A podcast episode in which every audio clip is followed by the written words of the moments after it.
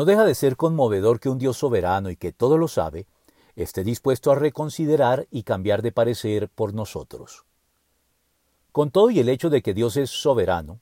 es decir, que finalmente hace lo que quiere sin que nadie pueda oponerse a sus designios,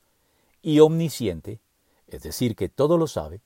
eso no significa que nuestro libre albedrío sea una farsa o una ficción,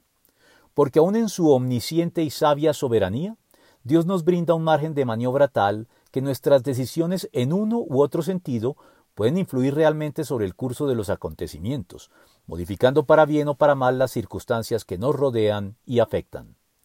Así, la Biblia registra una serie de situaciones concretas en las que Dios, habiendo anunciado previamente sus intenciones y futuras acciones en estas coyunturas particulares, hace depender sin embargo este curso de acción de lo que nosotros también decidamos hacer al respecto. De modo que a la luz de nuestras decisiones y actuaciones en relación con este asunto, él está dispuesto a reconsiderar lo inicialmente planteado y a cambiar de parecer si nosotros, felizmente, también lo hacemos, contra todo pronóstico y en contravía con las pecaminosas tendencias habituales de nuestro comportamiento.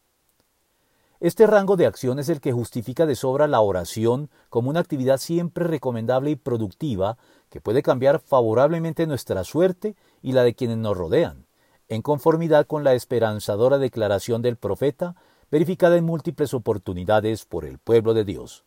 Tal vez Dios reconsidere y cambie de parecer y deje tras de sí una bendición. Joel 2.14